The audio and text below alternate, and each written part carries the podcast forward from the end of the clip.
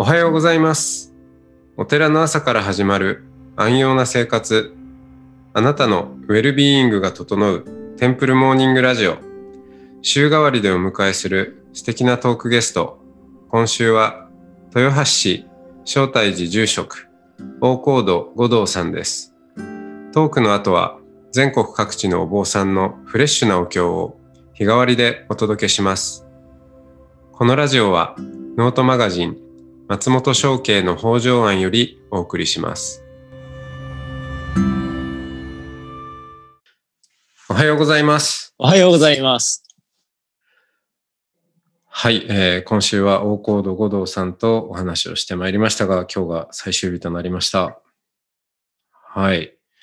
えーまあ話はいろんな方向に行くんですけど、ええっ、と、ちょっと、えーこの浄土真宗の先輩に相談をしてみようかなとなんでしょ思うんですけど、はい。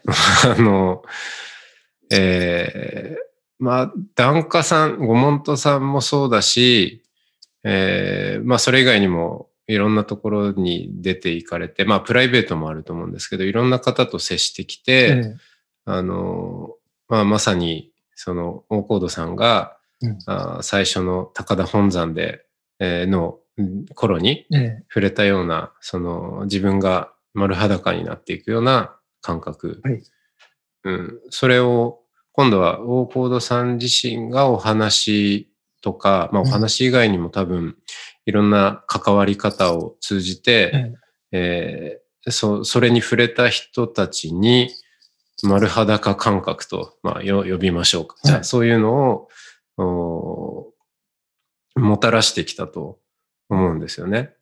うん多分。うんうん。まあ、あの、うん具体的にね、ええ分かったり分かんないこともたくさんあると思うんですけど、あの、勝手に聞聞いてそういう風になってる人もいるわけだから。はい。あの、だけど、まあそういう中で、その、浄土真宗の、まあ、念仏とか信心とか、はい。うんっていう切り口、うん、まあそういうアプローチにおける、まあ、ややちょっとこう、科学的なっぽい言い方をすれば、その、人に変容をもたらす、うん、技法なんだと思うんですよね。その、念仏とか信心とかっていう、あとはまあその法法話というはい。こともそうでしょうね。ええそれの、なんでしょうね。どどこがツボなんでしょうね。うー。そう。そうですね。あの、仏縁というものが、まず、あの、まあ、誰のもとにも、いつでもあるっていうわけでもなく、なんかやっぱり縁があって、そういう時が生まれるかと思うんです。でそれは、あの、決してなんか自分の中に、その、究極心がポッと出るとかじゃなくって、あの、そうじゃなくて、なんかこう、行き詰まったりだとか、あの、絶望したりだとか、悲嘆に暮れるとか、なんかそういった形で仏縁というものは私たちのところにやってくる、来ることが多いと私は思うんですけど、やっぱりはい。その時に何に、あの、こう、出会うかということが大事かなと思うんですよね。うん。で、まあそのためには、ふまあ、普段から触れているものが、あの、大きく作用すると思うんですけど、うん。ええうん確かに、最近思うこととして、その、まあ、丸裸になるとか、えー見てこなかったものの、蓋をしてきたものの蓋を開けるとかって、苦しいことだけれども、やっぱりそこに、まあ、あの、やりきるとすごい大きな喜びがあるし、うーん、また全然別の、別のレベルのうん、人生が始まる感覚ってあると思うんですよね。で、まあ、それ、それがじゃあどういう時に起こるかっていうと、今、今の価値観で、うんうん、満足して、えーああ、今人生、自分の人生順風満帆にいってんなっていうような時にはそうはならないわけですよね。ならないと思いますね。うん。だから、うん、なんでこんなことになっちゃうんだろうとか、うん、その、まあ困難。で今までの自分の感覚とか常識が通じなくなった時、ええ。それではもう前に進めないっていうところに来た時こそ、えチャンスだとい思いますよね。うん。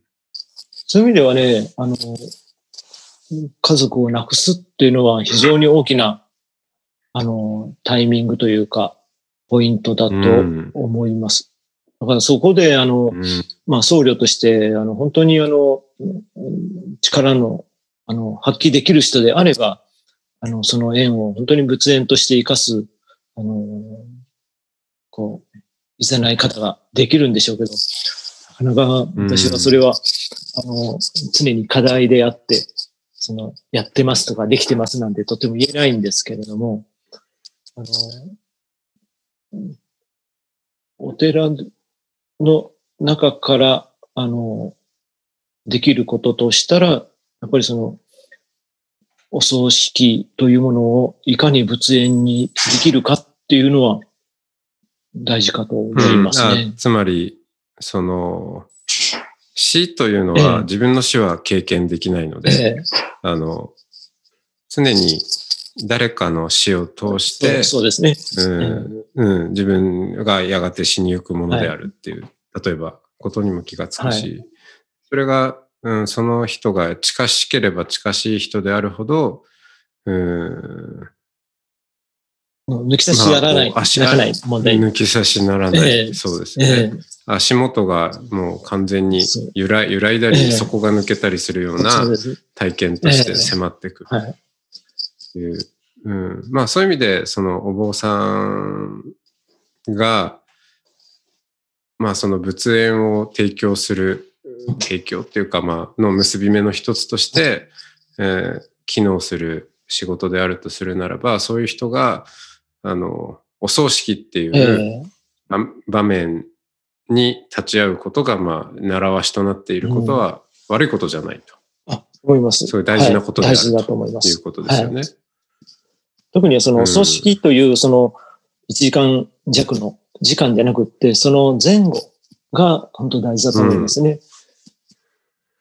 どなたが亡くなられてから、まあ、幕礼料があって、お通夜があって、で、お葬式があって、で、お葬式で終わりじゃなくって、じゃあそこから、あの、まあ、7日前があったりだとか、四十九日があったりだとかっていう、で、あの、納骨があったりとかって、一周があったり、そういう、あの、個人の方からすると、まあ、亡くなった方を起源としていろんな、あの、仏事がこうやってくる。それを通じて、というか、まあ、それ、仏事だけじゃなくても、あの、普段のその挨拶一つにしてもね、なんかこう、あのまたこう、気づいてほしいものを伝えられる、えーそういう意味ができたらなと、あの、ああり方ができたらなと思ってはいますけど、うん。難しいですね。そうですね。ええ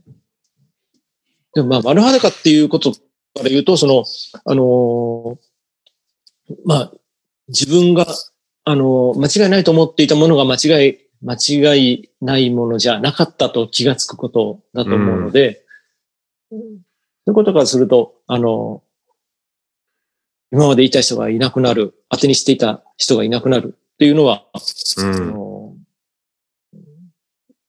まあ、最たるもんだと思いますね。で、それを、あそうですね。の、悲しくて苦しいことだけで終わらせないということが大事なところだと思うんです。うん。うん、でも、もしかしたら、まあ、ええその、あえて思うんですけど、ええ。えーもちろんその近しい人が亡くなるっていうことは、その底が抜けるような体験として大きいとは思いつつ、ええ。あの、まあ時代的に今、例えばコロナであったり、はい。で、まあこれからまあ他にもいろいろ今まで想像がつかなかったような、あの、底の抜け方って、ええ。まあ、あの、しかも今までの時代のこうスパンよりもうん早い回転でやってくるのかなっていう、まあそういう予感はあるんですよね。えうん。まあそう考えると、えーまあもちろんそのお葬式っていう場面もそうなんだけど、うんそれ以外のお場面でも、ええ。う。うん。ん何かもっともっと、まあ、まあ、チャンス、まあ、あえて言いましょうかね、うチャンス。それは別に、そこが抜けて、うん、おめでとうございますとは言いませんけど、うん、でも、まあ、それって必ず、まあ、むしろそれを、おただ悲しんでうん、苦しんで、えーまあ、場合によってはそれで傷つきすぎええて立ち直れないっていうこともあるんですけど、そこを傷つくだけじゃなくて転換点に変えていくような力に、どうやってその、まあ仏教の知恵を生かしていくことができるかなっていう、はいそのあたりはもっともっと多分、お坊さんが開拓していかなきゃいけないところなんじゃないかなと。まあそんな思いもあって、ええちょちょっと今日、質問をしたんですね。はい。うん。そうですね。あの、今もあの、失敗が許されないというか、恐ろしくて失敗ができないみたいな、あの、空気があると思うんですけど、あの、うん。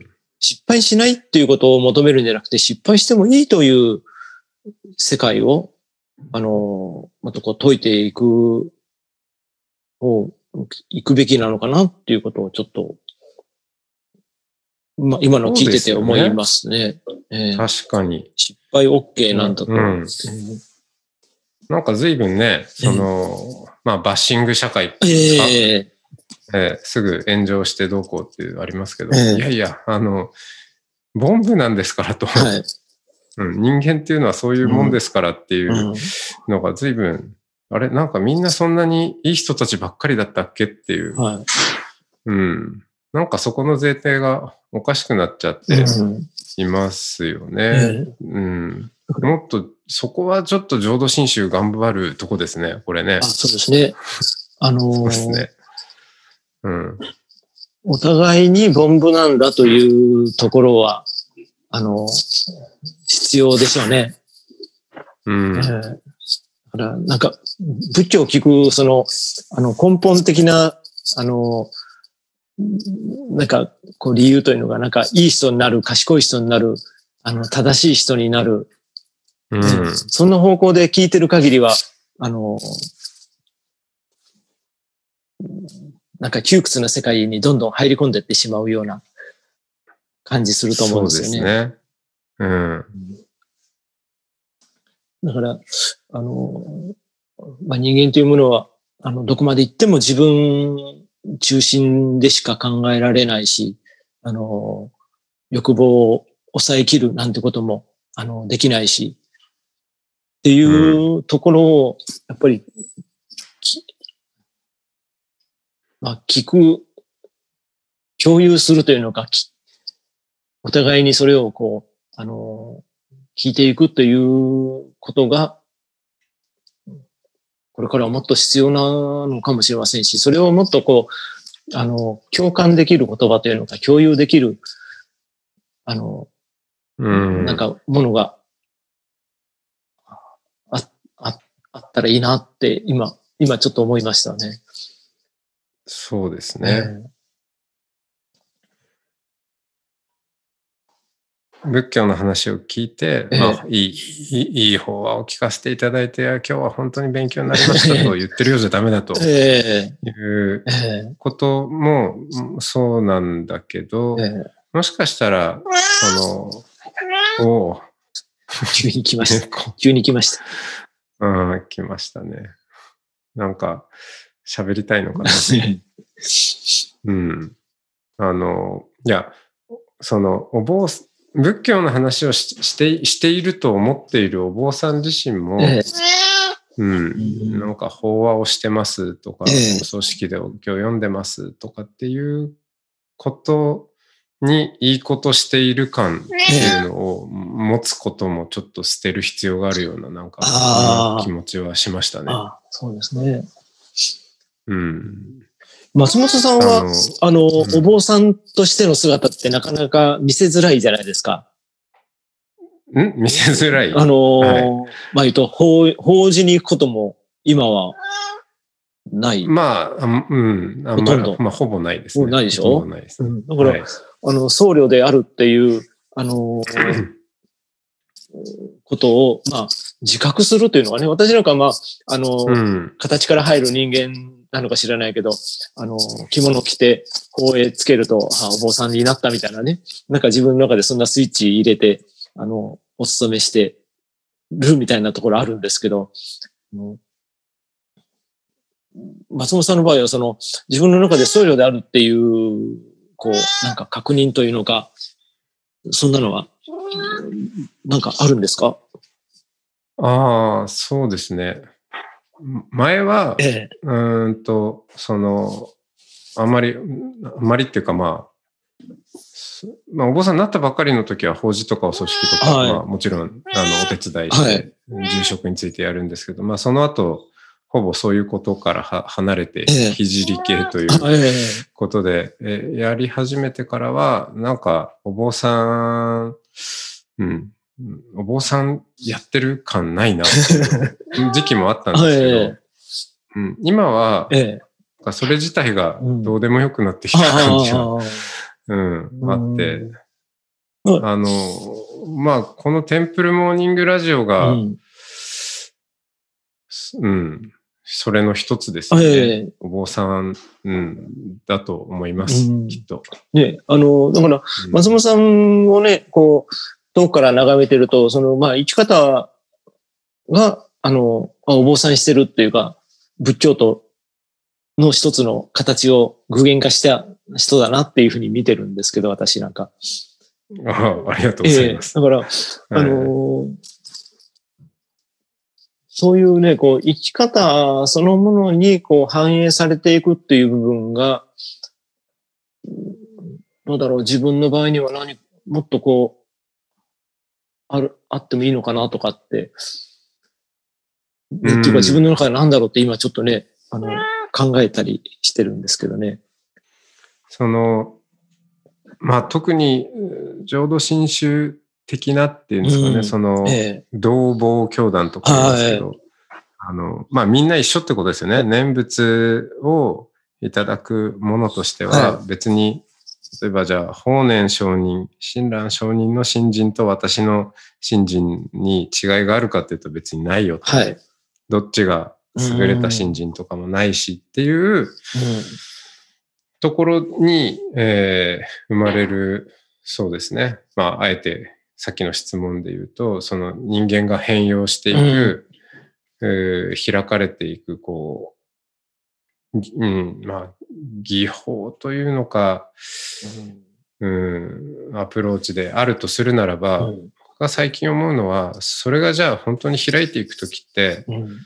多分、あの、提供者と、えうん、受益者っていうのがえ、え。え。消えているんだと思うんですね。うん、だからお、お坊さんがいて、で、えーその、あ法を聞く人がいて、なんか、こっちからこっちに何かが流れていくっていうああり方じゃなくて、一緒に、ええ一緒にひっくり返っていかあないあと、ああ、そうだね。うん、うん、だと思うんですよね。そうなのよ。あの、今ね、お寺のあり方をね、やっぱりね、根本的にこう考えなきゃいけないなっていうことを思い始めて、でその時うん。にやっぱりこう、お寺は、お寺をその守る持続と言われるようなね、住職家族がいて、で、その人たちがお寺を守って、そして、まあそのお寺を、あの、まあ支持する人たちによって支えられてみたいな、そういう構図うん、じゃなくって、もっと、あの、お寺というスペースの中にいろんな人がこう、あの、関わり合ってお寺が、あの、運営されていくみたいな形にもっと変えていかなきゃいけないなっていうことは、すごく思うように考えるようになったんです。で、その時に、やっぱり今まで、こう、お寺の中で暮らしてきた持続の生き様っていうのか、暮らし方っていうのかな、そういうのが、うん、あの、まあ、まあ言うとお寺の姿勢みたいなものにこう直結してくるんだろうなっていうことをね、あの、うん、こうちょっと最近思うようになりました。これはね、じゅあの住職塾受けてた頃ではお浮かばなかった意識ですね。うん、えー、あの時はまだ持続としてこのお寺をどうやってあの、あの、盛んにしていこうかとか、ね、守っていこうかっていう発想だったのが、はい、いや、そうじゃなくて、私がじゃなくて、もっとお寺というものと、あの、まあ、私も含めていろんな人がどう関わるべきなのか、みたいな、うん、最近ちょっと変わ、変えなきゃいけないなという気持ちになってきてます。うん。あ面白いですね。その、ね、意識の変容。はい。というかね、変えざるを得ないというかね、うん、もう、あの、今までの、あの、自分の意識では、これはもう、あの、合わなくなってるっていうのを感じてるんですよ。おー。えー、じゃあ、また、そういう。タイミングが来てるんですね。えそうですね。あの、そうです。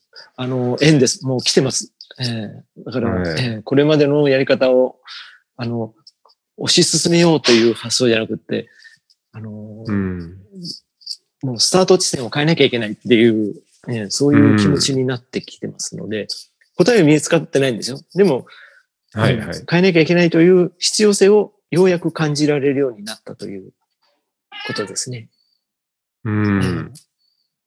いやまた、じゃあ、ちょっと楽しみに、はい、はい。招待寺さんのこれからを、はい、ありがとうございます。いえいえ、頑張ります。しています。はい。じゃあ、あの、まあ、お時間も参りましたんで、今日と、まあ、今週は、はい、あの、ここで閉じさせていただきますけど、本当に、はい、久しぶりにお話でして、すごくよかったです。私も、はい、あの、ちょっとなんか、あの、いろんなことを思い出して、はい、あの、考えます。はい。ありがとうございます。はい、ありがとうございました。ありがとうございました。さようなら。さようなら。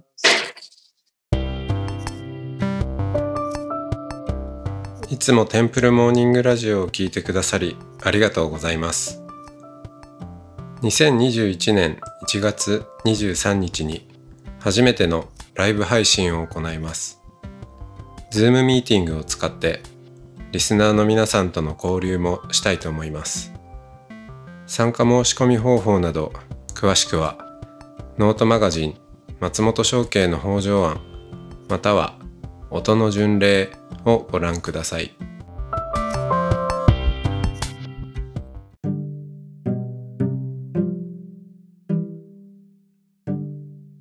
ここからは音の巡礼のコーナーです。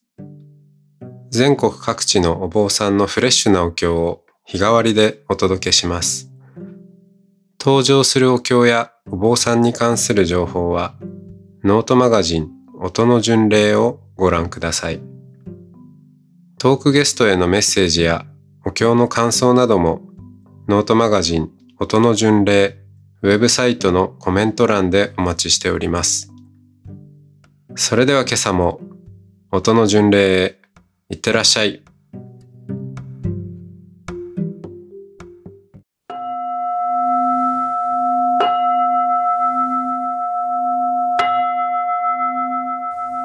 ラゴン朝聖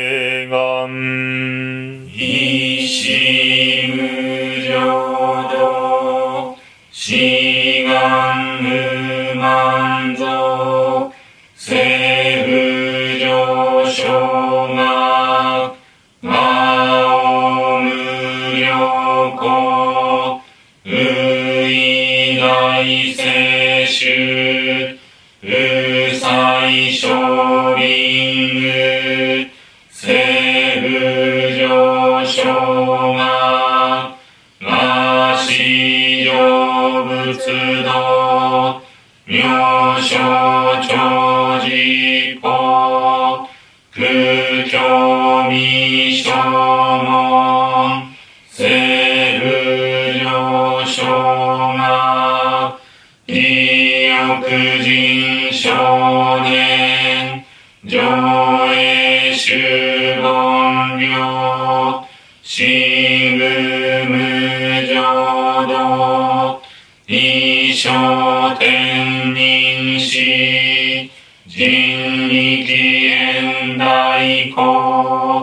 公、不生無才道、少女才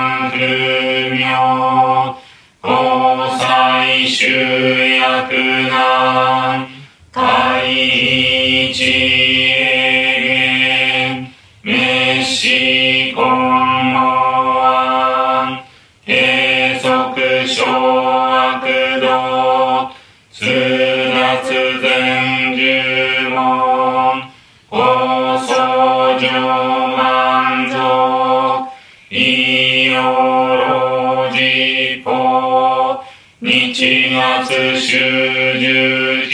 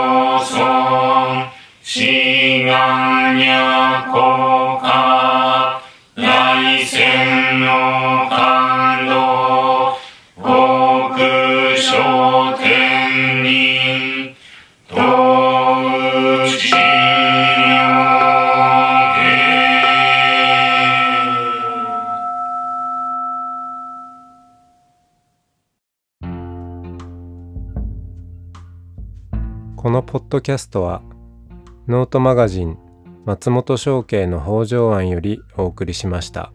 お経コーナーはノートマガジン音の巡礼のご協力でした。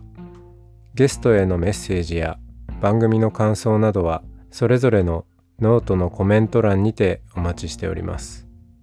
それではまたテンプルモーニングラジオでお会いしましょう。